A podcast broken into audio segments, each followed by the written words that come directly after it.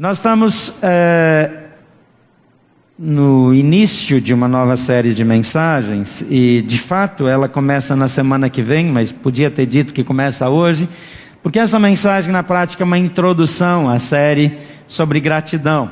E essa série vai durar três semanas, a partir da semana que vem, seriam quatro contando hoje, e ela vai terminar exatamente na semana em que nós comemoramos o Dia de Ação de Graças. Dia de Ação de Graças não tem muita visibilidade aqui no Brasil.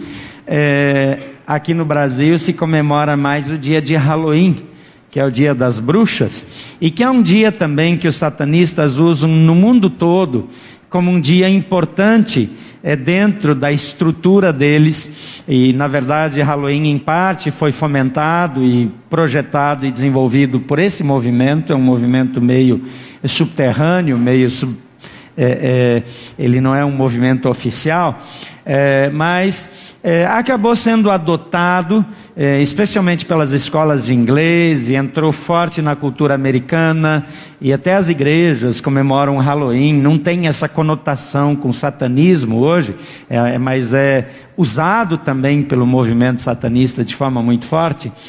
E não é que eu seja uma pessoa numa cruzada contra é, o Halloween, mas eu quero dizer que uma coisa muito mais importante, muito mais significativa do que Halloween é o dia de ação de graças, porque é o dia que faz uma referência histórica ao dia da festa da colheita, que era o dia em que as pessoas traziam para Deus dos frutos da terra, como uma maneira de dizer muito obrigado, porque tudo que nós temos vem das tuas mãos.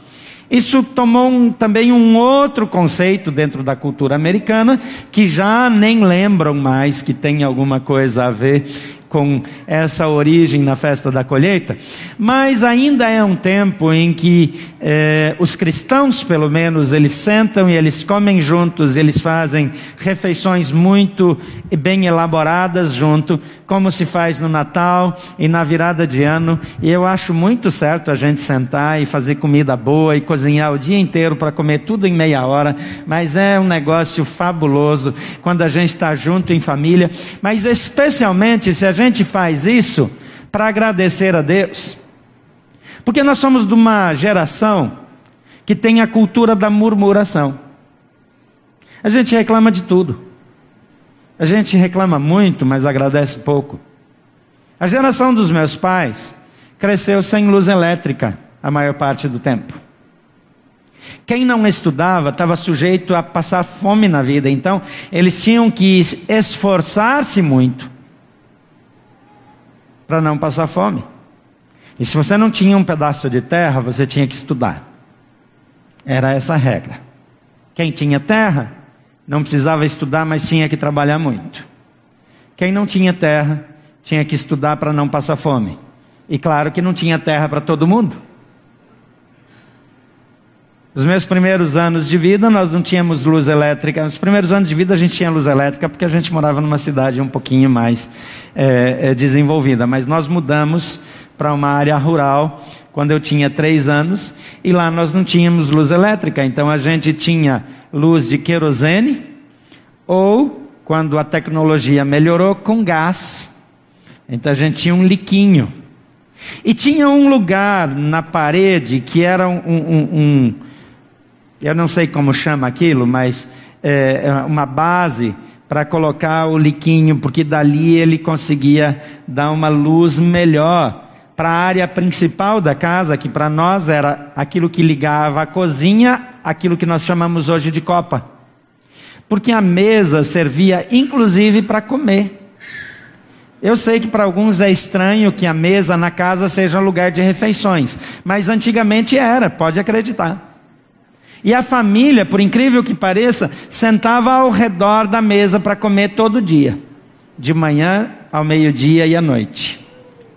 E ali, depois que a gente tirava as coisas da mesa, especialmente à noite, porque a gente não tinha eletricidade, então também não tinha televisão, a gente pegava dados, ou dominó, ou jo outros jogos de mesa, e nós passávamos ali mais uma ou duas horas jogando em família.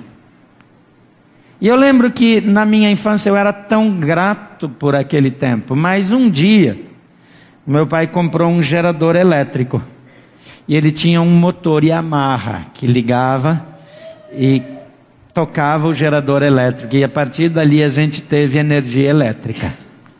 Não demorou muito, a Copel colocou postes e trouxe energia elétrica até a nossa casa na fazenda. E não demorou muito, meu pai chegou em casa com uma televisão. Quando a televisão chegou, acabaram os jogos de mesa. O jornal começou a tomar o lugar das conversas nas refeições. E a nossa vida mudou. Então, na minha casa, a gente tem uma televisão só.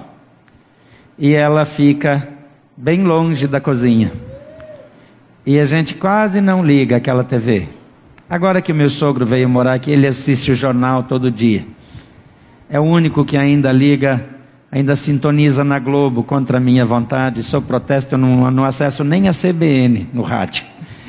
Mas é, quando nós olhamos para essa nossa geração que teve tudo o que deseja, que nunca se preocupou se tem uma conta para pagar que não precisou se preocupar se ia ter comida na mesa, que não se preocupou se alguém pagou ou não a luz elétrica, que tem internet de banda larga em casa, Wi-Fi, e grita se o sinal está ruim. Nós só aprendemos a reclamar quando nós não temos aquilo que nós nos acostumamos. Mas quando foi a última vez que nós paramos para agradecer por aquilo que nós temos? Nós costumamos reclamar dos filhos, dos pais, dos cônjuges, dos vizinhos, dos amigos. Nós reclamamos daquilo que nós não temos, daquilo que nós perdemos, daquilo que falta, mas esquecemos de agradecer pela bênção de ter ou ter tido aquilo que temos ou tínhamos. A ingratidão é uma marca da nossa geração. Em Lucas, no capítulo 17, de 11 a 19, diz assim: A caminho de Jerusalém, Jesus passou pela divisa entre Samaria e Galiléia. E ao entrar num povoado, dez leprosos dirigiram-se a ele, ficaram a certa distância e gritaram em alta voz: Jesus, mestre, tem piedade de nós. Ao vê-los, Jesus disse: Vão mostrar-se aos sacerdotes. Enquanto eles iam, foram purificados. Um deles, quando viu que estava curado, voltou louvando a Deus em alta voz. Prostrou-se aos pés de Jesus e lhe agradeceu. Este era samaritano. E Jesus perguntou: Não foram purificados todos os dez? Onde estão os outros nove? Não se achou nenhum que voltasse e desse louvor a Deus a não ser este estrangeiro? E então ele lhe disse: Levante-se e vá, a sua fé o salvou. Samaritano era um povo discriminado pelos judeus. Eles moravam na região de Samaria, era uma região é, próxima ali, fazia parte do território israelita naqueles anos. Mas o povo samaritano, entre outras coisas, era um povo mestiço. Alguns judeus no passado, um bom número deles, havia desobedecido uma instrução para o povo de Israel, um critério, que eles não podiam, eles não tinham direito de casar com mulheres estrangeiras. Então eles se casaram com mulheres estrangeiras e tiveram filhos, e esses filhos estavam entre os samaritanos, na região da Samaria. Para o judeu eles eram como leprosos, porque o leproso ele tinha que manter uma distância dos cidadãos comuns. Os judeus tratavam eles como leprosos. Aqui nessa história nós temos um grupo de leprosos e os leprosos, eles tinham muitas restrições. A hanseníase naqueles dias não tinha cura. Eventualmente alguém era curado por algum fator desconhecido ou por um milagre. E quando ele era curado, ele tinha um ritual muito grande de purificação que começava com o leproso apresentando-se ao sacerdote, porque se uma pessoa comum tocasse num leproso, ele tinha um risco importante de contrair a doença. Como não tinha tratamento, os leprosos eles carregavam sinos, às vezes amarrados ao pescoço como gados. E eles tocavam os sinos quando alguém chegava. E de longe eles gritavam: leproso, leproso. Agora você imagina a condição de vida deles. Então, quando eles encontravam outros leprosos, eles se juntavam, andavam em grupos, eles criavam comunidades de leprosos, eram comunidades de pessoas excluídas, comunidades de pessoas que viviam à margem da sociedade, que não podiam entrar na cidade, que dormiam fora do arraial. Quando os portões da cidade se fechavam, eles ficavam lá fora, mas também nenhum assaltante ia mexer com eles, porque eles eram pobres, não tinham nada, e, e, e ninguém queria pegar lepra, então eles estavam protegidos. Então o texto diz que esses homens de longe gritaram: Jesus, mestre, tem pena de nós.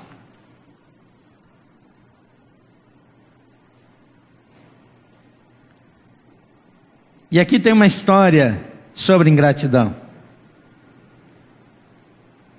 E eu quero falar hoje sobre os efeitos da ingratidão na vida de quem é abençoado. Porque você já foi abençoado por tantas pessoas. Está conosco hoje, está no campus norte agora, ele já passou em Águas Claras. Eh, e esteve aqui, pregou na primeira celebração dessa manhã, um amigo de mais de 30 anos, pastor Steve Moore. Pastor Steve Moore é um brasileiro que morou aqui no Brasil, um americano que morou no Brasil por alguns anos, há vários anos atrás, ele já está há mais de 25 anos de volta nos Estados Unidos. E quando eu era um menino de 19 anos, estava no começo do ministério, eu estava liderando um encontro de jovens que aconteceu numa pequena cidade chamada Palmeira das Missões, no Rio Grande do Sul, no norte do Rio Grande do Sul, uma região de agricultores, e a gente estava num evento de juventude e ele estava lá, ele apareceu, ele era um missionário americano para trabalhar com a juventude, com universitários no Rio Grande do Sul. Eu nem sabia que existia alguém que trabalhava com jovens desse jeito no Rio Grande do Sul naquela época. É, eu tinha me mudado do Paraná para o Rio Grande do Sul, fazendo faculdade e também liderando é, entre a juventude naqueles anos e ele me viu atuando e ele decidiu investir em mim. E ele me chamou para assumir uma função de coordenação regional no tempo. Eu nem sabia o que ele queria, eu nem entendia muito bem, mas o propósito principal dele era me dar oportunidades de crescimento e de desenvolvimento de liderança. E por uns quatro ou cinco anos seguintes, ele foi uma influência importante na minha vida. Mas até hoje, eu sou grato a Deus e a Ele pelo investimento que Ele fez na minha vida naqueles anos. Provavelmente a minha liderança não teria sido desenvolvida como foi, muitas coisas eh, e oportunidades que eu tive não teria tido se aquele gringo não tivesse investido na minha vida. Hoje muita coisa mudou, muitas situações novas aconteceram, tanto na minha vida como na dele, mas eu faço um esforço intencional de, de tempos em tempos e quando encontrou um ralo pelo investimento que ele fez na minha vida. Quantas pessoas investiram na sua vida? E às vezes nós só temos reclamação. Quantos filhos reclamam dos pais aquilo que os pais não fizeram, mas não vê o esforço que eles fizeram para investir na sua vida? Foram falhos? Claro que foram. E você também vai falhar na vida dos seus filhos? E eu prometo que os seus filhos vão falhar na vida dos seus netos. Porque é assim. Nós somos pessoas falhas. Mas pessoas investem na nossa vida e às vezes nós não vemos. A ingratidão, ela tem consequências, ela tem efeitos. O primeiro efeito que eu quero destacar é que a ingratidão nos rouba a oportunidade de receber a perfeita liberdade. Em Lucas 11, 14 diz que Jesus, ao vê-los, ao ver aqueles leprosos, disse: Vão mostrar-se aos sacerdotes. É interessante que a lei tinha um ritual absurdo para quem ia passar por uma eventual purificação, para quem seria liberado da segregação da lepra.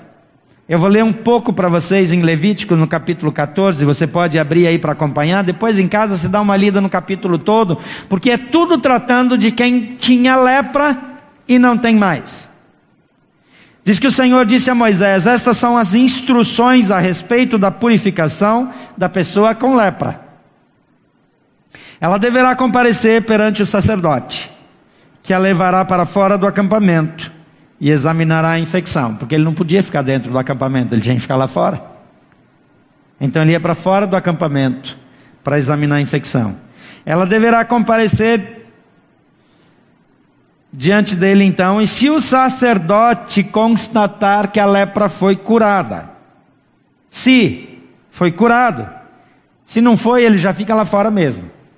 O sacerdote volta, ele fica lá.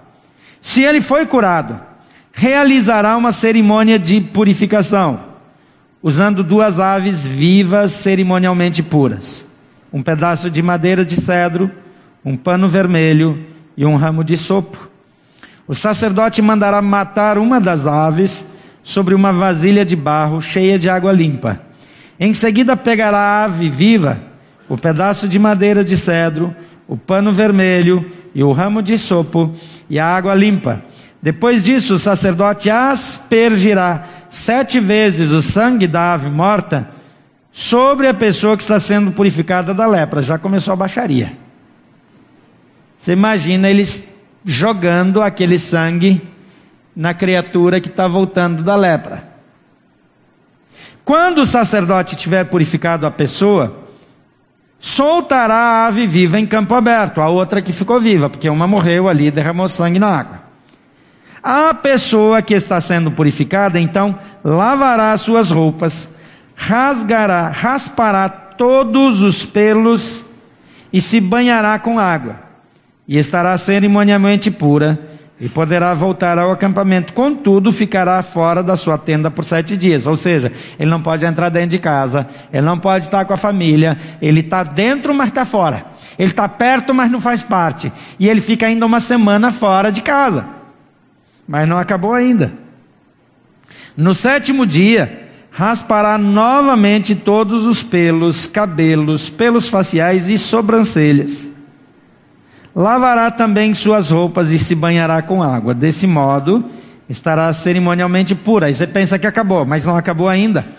No oitavo dia, a pessoa que está sendo purificada, veja, ela estará cerimonialmente pura, mas ainda não. Então, no oitavo dia, a pessoa que está sendo purificada trará dois cordeiros sem defeito, uma cordeira de um ano sem defeito, junto com uma oferta de cereal de seis litros de farinha da melhor qualidade, umedecida com azeite, que é um pecado jogar azeite fora, mas um azeite é um negócio maravilhoso, umedecida com azeite e uma caneca de azeite. O sacerdote encarregado da cerimônia apresentará a pessoa a ser purificada, junto com as ofertas, diante do Senhor, à entrada da tenda do encontro. O sacerdote pegará um dos cordeiros, o azeite, e os apresentará como oferta pela culpa, movendo-os para o alto como oferta especial para o Senhor. Em seguida, matará o cordeiro no lugar sagrado, onde são mortos os animais para ofertas pelo pecado e para holocaustos, assim como oferta pelo pecado, oferta pela culpa perante o sacerdote. É uma oferta santíssima. Depois disso, o sacerdote pegará um pouco do sangue da oferta pela culpa e colocará na ponta da orelha direita, no polegar direito no polegar da mão direita e no polegar do pé direito da pessoa que está sendo purificada. O sacerdote também colocará um pouco do azeite na palma de sua mão esquerda e molhará o dedo direito no azeite na palma da mão esquerda e com ele aspergirá sete vezes diante do Senhor. Pelo menos já não é mais com sangue. Parte do azeite que está na sua mão ele colocará na ponta da orelha direita, no polegar direito da mão, no polegar da mão direita e no polegar do pé direito, e o negócio continua. E quando acabou, daí ele vai ter uma outra lista para aquele que era pobre, que não pode pagar o cordeiro, que não pode comprar uma cordeira, que não pode trazer a farinha.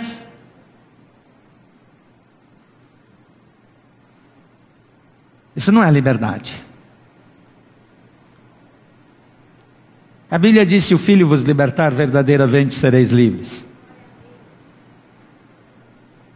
Aquelas pessoas chegaram para Jesus. Jesus as cura, mas elas não pediram mais nada. Elas pediram. Quando elas gritam, tem misericórdia ou tem pena de nós, eles estão dizendo, nos livra da lepra. Não tenha ilusão que eles estão pedindo qualquer outra coisa, eles estão pedindo para ser curados da lepra. E a Bíblia diz que enquanto eles estavam indo no movimento para ir procurar os sacerdotes, de repente eles olham para as mãos, eles foram curados da lepra. Eles levantam as vestes, eles olham para o corpo, eles fazem um autoexame, não tem mais ferida, não tem mais é, nada, onde tinha um buraco, onde faltava um dedo, uma orelha, tem uma cicatriz, está tudo resolvido.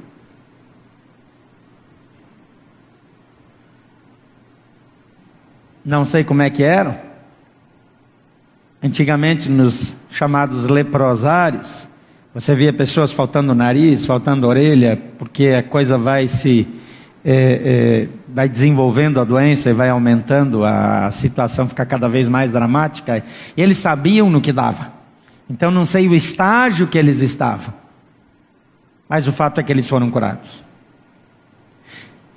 A Bíblia diz aqui que quando eles viram que estavam curados, um deles dá a volta e voltou. Aqueles dez homens foram libertos da lepra, mas continuaram presos aos rituais, continuaram presos a uma tradição, a uma história que não lhes permitia serem plenamente livres.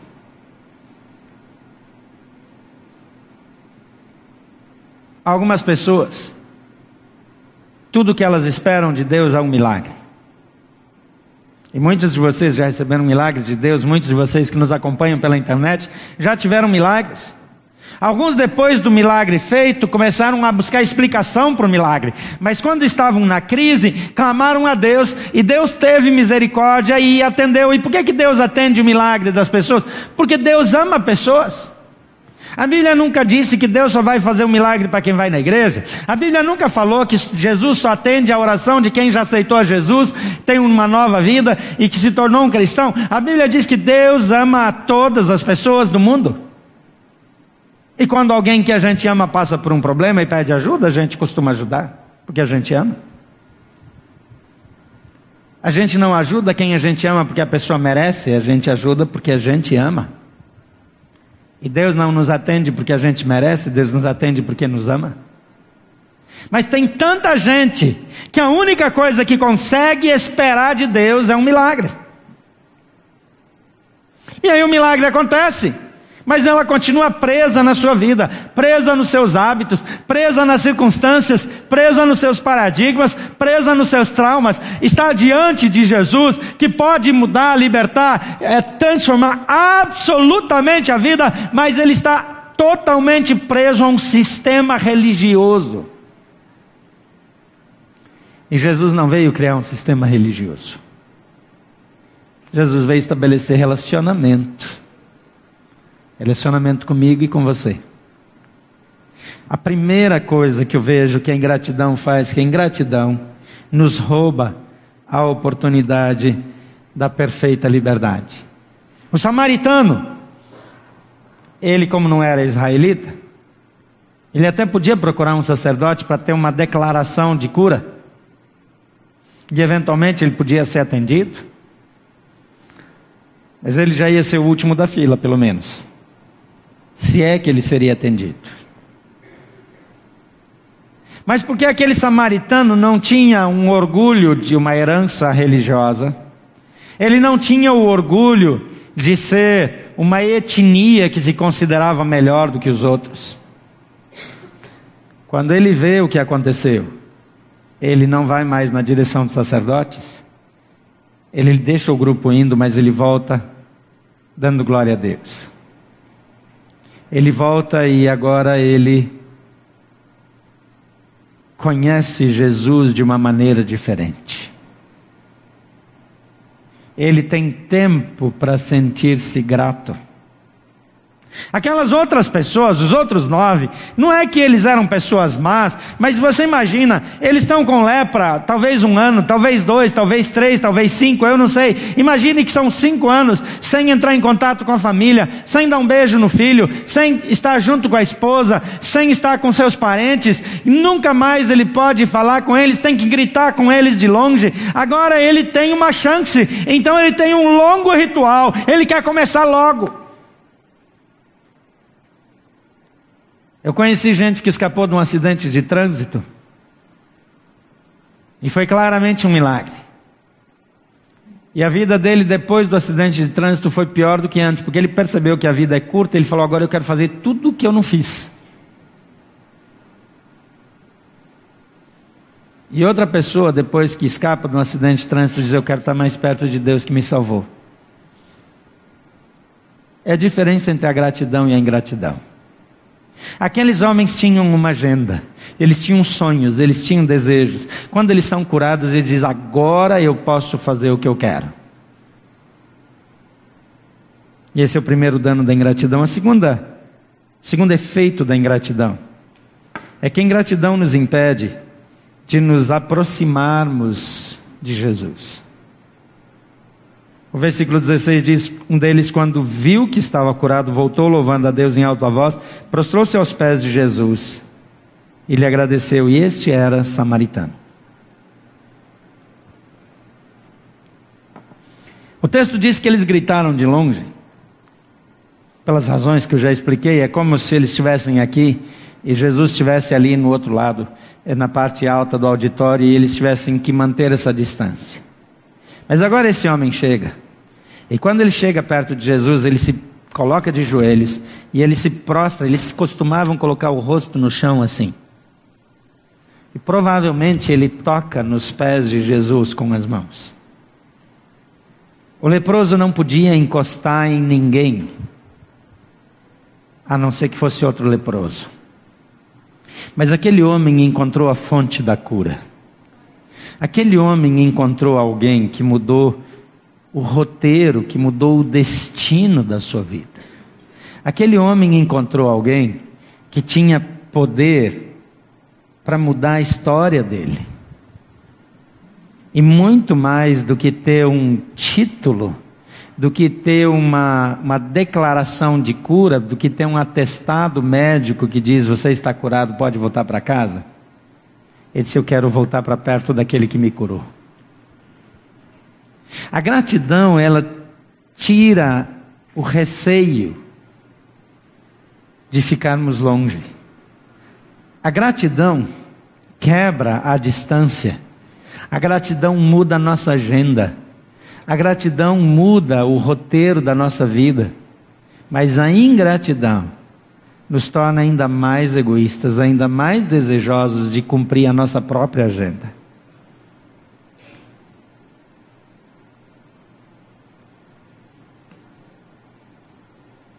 Esse homem volta e agradece a Deus. Esse homem não permite que a longa lista de rituais restritivos que os outros tinham que obedecer e decidiram obedecer o impedisse de chegar em Deus. Eu conheço tanta gente que anda longe de Deus por causa da igreja. Mesmo. Jesus nunca falhou com a pessoa. Deus nunca falhou.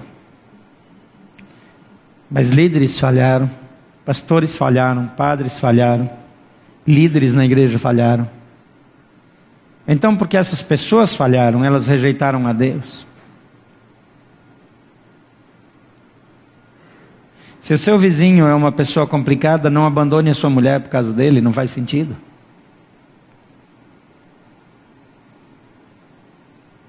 Se o governador lá do Paraná fizer uma coisa que você não concorda, não ataca o governador de Brasília, ele não tem nada com isso. Mas é interessante que quando é com Deus a gente mistura as coisas.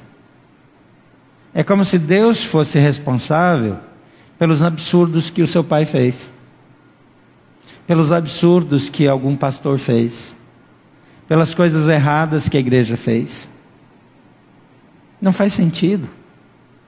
É uma atitude que não, não é fruto de um raciocínio lógico. Mas tem mais gente fora da igreja com problemas com Deus por conta dos pecados da igreja do que por qualquer outra razão. Quando esses homens aqui foram purificados, era a oportunidade deles se voltarem para Deus Mas agora que eles eram purificados, eles provavelmente iam se juntar à lista daqueles que mandavam os leprosos ficar longe. Porque agora ele não tem mais lepra, então ele não lembra mais como era ter lepra. E tem muita gente que foi acolhida, perdoada e tratada por Deus que perde a misericórdia pelos outros. A ingratidão, ela nos impede de estarmos de fato perto de Jesus. E a terceira coisa, o terceiro efeito que eu vejo é que a ingratidão, ela nos impede de receber o verdadeiro milagre. Jesus, depois de falar com os que estavam perto dele, ele vira para aquele homem que antes era leproso e foi curado e diz para ele: Levante-se e vá. A sua fé o salvou. Quando Jesus diz levante-se e vá, ele está dizendo volta para sua casa, volta para sua mulher, volta para os seus filhos. Volta para sua vida livre. Você não precisa de sacerdote, você não precisa de ritual de purificação, você não precisa de nada, você está curado, você está livre. Aqueles homens estavam cumprindo uma série de rituais, mas esse homem já estava em casa, dormindo na cama dele, comendo com a sua família. Grato a Deus. Jesus diz: a sua fé o salvou. Ele não diz simplesmente a sua fé o curou. Porque quando nós voltamos para Jesus, não por causa da cura, mas por causa da gratidão, quando nós reconhecemos que Ele nos limpa de uma lepra espiritual que nós não poderíamos deixar, Ele nos salva. A Bíblia diz que o pecado é como uma lepra. A Bíblia diz que o fim do pecado é a morte. O salário do pecado é a morte. O que, a Bíblia está dizendo? A Bíblia compara o pecado com a lepra num certo sentido, que vai destruindo o corpo, você ainda está vivo. Você ainda tem sentimentos, você ainda pode fazer várias coisas. Mas você tem lepra. A Bíblia conta a história de um oficial no exército, não de Israel, do exército da Babilônia, dos inimigos da época, não era. É, o domínio babilônico ainda, mas era daquela região e ele vem. E ele era é, um homem leproso. Naquela, naquele país lá, ele não precisava é, ficar separado das pessoas, mas ele usava roupas longas que escondiam a lepra. Então as pessoas comuns, porque ele era um homem importante, não viam que ele era leproso. A lepra espiritual é assim. Tem pessoas leprosas espiritualmente falando, que sentam do nosso lado, que comem conosco. Talvez vocês sejam deles, a sua lepra está escondida lá na alma. Quem vê por fora não enxerga. As fotos que você posta, as selfies que você faz, mostram só o seu corpo. Não revelam a lepra que está na alma, no coração, destruindo você, acabando com você.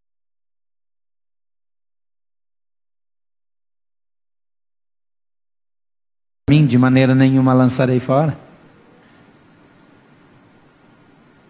A Bíblia diz que Jesus convida. A Bíblia diz que você é chamado para estar perto, você nem precisa gritar de longe. Jesus olha para esse homem e diz: A sua fé o salvou. A cura física não se compara à salvação que Jesus tem para dar.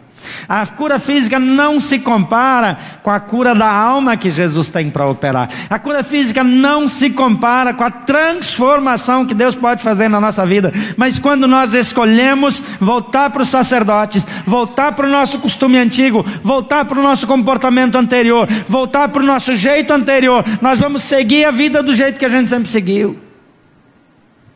E vamos terminar infelizes, vazios, porque é isso que a vida tem para nos oferecer. Mas Jesus disse: Eu vim para que vocês tenham vida e tenham vida em abundância. Muitas pessoas estão satisfeitas com o milagre eventual. Buscam o milagre, ao recebê-lo, dobram-se a lei que os excluiu.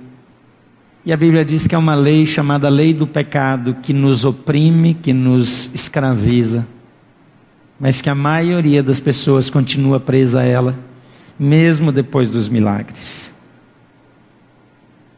Mas Jesus pergunta: onde estão os outros nove? Você está entre aqueles que voltam para agradecer, ou você faz parte dos nove?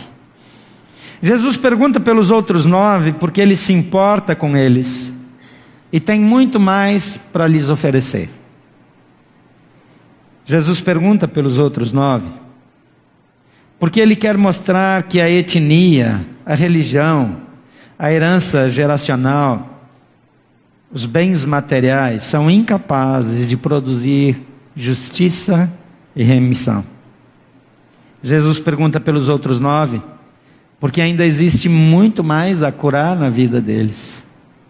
Jesus pergunta pelos outros nove, porque Ele quer incluir você. A Bíblia chama esse tempo que Jesus pergunta de tempo da graça.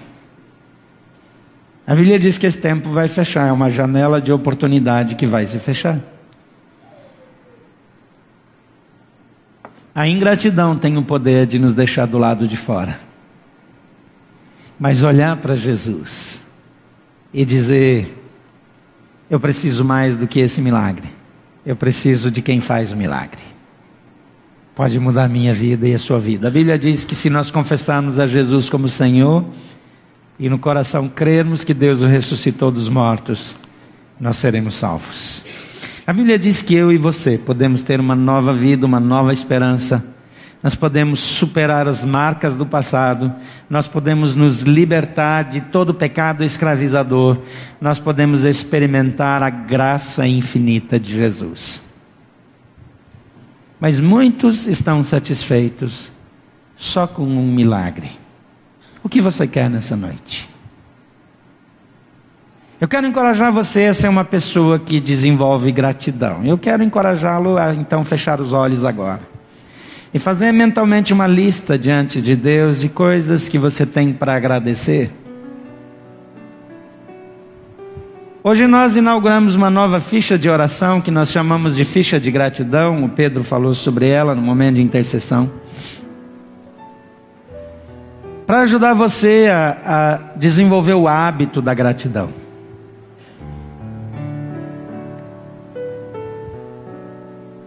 Parar para agradecer. Você tem roupas, você tem um trabalho, você tem amigos, você tem um lugar para dormir, você tem uma família, você tem pessoas que se importam com você. Você tem oportunidades, tem desafios, tem milagres que você já recebeu. Jesus se importa com você. Então seja grato. Talvez você precisa pedir perdão pela ingratidão e comprometer-se a cultivar a gratidão no seu coração.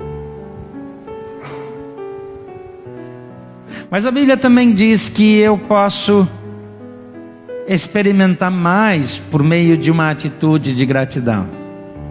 Quer dizer, Jesus, eu te agradeço porque o Senhor morreu na cruz no meu lugar. Jesus, eu te agradeço porque o Senhor não quer curar só as minhas feridas físicas, mas o Senhor quer curar as minhas feridas espirituais. O Senhor quer me livrar da escravidão, da lepra, do pecado. Jesus, eu te agradeço porque o Senhor pode transformar a minha vida e dizer para Ele: nessa noite eu te recebo. A Bíblia diz que quando nós fazemos isso, Ele muda a nossa história para sempre. E você vai ouvir dele o que aquele ex-leproso ouviu: Vai, a tua fé te salvou. Eu quero encorajá-lo mais uma vez a fazer essa oração. Eu peço que todos repitam comigo, que algumas pessoas precisam fazer isso pela primeira vez. Então eu peço que todos digam após mim em voz alta: Senhor Jesus, eu te agradeço, porque o Senhor me ama, e o Senhor veio até esse mundo, e o Senhor morreu no meu lugar, para que eu não precisasse morrer. Eu te agradeço porque mesmo quando eu fui ingrato, o Senhor continua perguntando por mim. Eu te agradeço, porque o Senhor quer me salvar. E nessa noite, Eu confesso que tu és o Senhor e eu te recebo como meu Salvador. Perdoa os meus pecados, muda a minha vida, em nome de Jesus. Eu quero orar por você que está fazendo essa oração pela primeira vez. Para você que um dia fez essa oração, mas se afastou de Deus e da igreja, está longe dele, mas quer voltar e agradecer e começar de novo. E por você que hoje quer começar uma nova vida em Jesus. A Bíblia diz: Venha a mim. Jesus já fez tudo. Ao invés de você gritar, Jesus tem pena de mim, Ele está gritando para você: Você não quer ser curado. Você não gostaria de receber o meu amor. Se você quer dizer sim para Jesus, eu quero orar por você. E para eu poder incluir você nessa oração, eu peço que você levante uma de suas mãos bem alto. Se você quer aceitar Jesus hoje, ou se você quer se reconciliar com Ele e com a igreja, levante sua mão bem alto. Você que nos acompanha pela internet, levante também sua mão. E mantenha a mão erguida por toda a oração. E eu vou incluir você nessa oração agora mesmo. Pai querido, em nome de Jesus, eu oro por cada pessoa nesse auditório que está com a sua mão erguida agora, entregando a sua vida para Jesus ou se reconciliando contigo.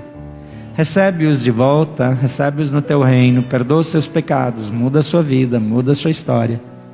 Olha por aqueles que não estão aqui, mas nos acompanham pela internet ou em qualquer momento vão ouvir essa mensagem. Recebe-os também no teu reino, muda a sua história, transforma-os para que eles vivam contigo para sempre. Quero abençoá-los em nome de Jesus. Que a vida deles seja transformada para a glória do teu nome. Em nome de Jesus. Amém.